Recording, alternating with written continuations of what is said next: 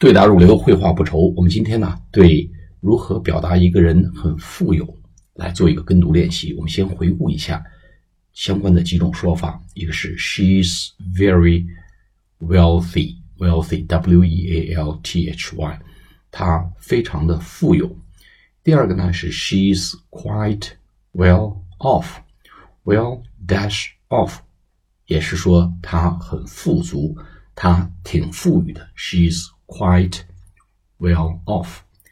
第三个呢，说 she inherited a fortune。inherit 就是 i n h e r i t，inherit 就是继承，inherited 继承了 a fortune，fortune f o r t u n e，fortune 就是财富、财产，他继承了一笔财产。还有一个呢，叫 she's making a killing. She's making a killing. 她发了一笔横财，make a killing 就是发了一笔横财，天上掉了馅饼啊，大发了横财一笔。最后一呢，就是说 she's rolling in money. 她富的在钱上打滚，她现在正在大赚其钱。好，我们做一个跟读练习。She's very wealthy. She's very wealthy. She's very wealthy. 第二个，She's quite well off.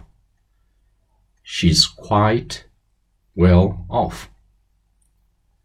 She's quite well off.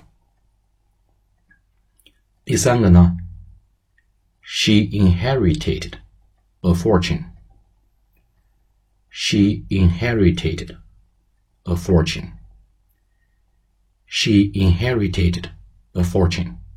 第四个，She's making a killing. She's making a killing. She's making a killing. 第五个，She's rolling in money. She's rolling in money. She's rolling in money. 好，下次节目再见，谢谢大家。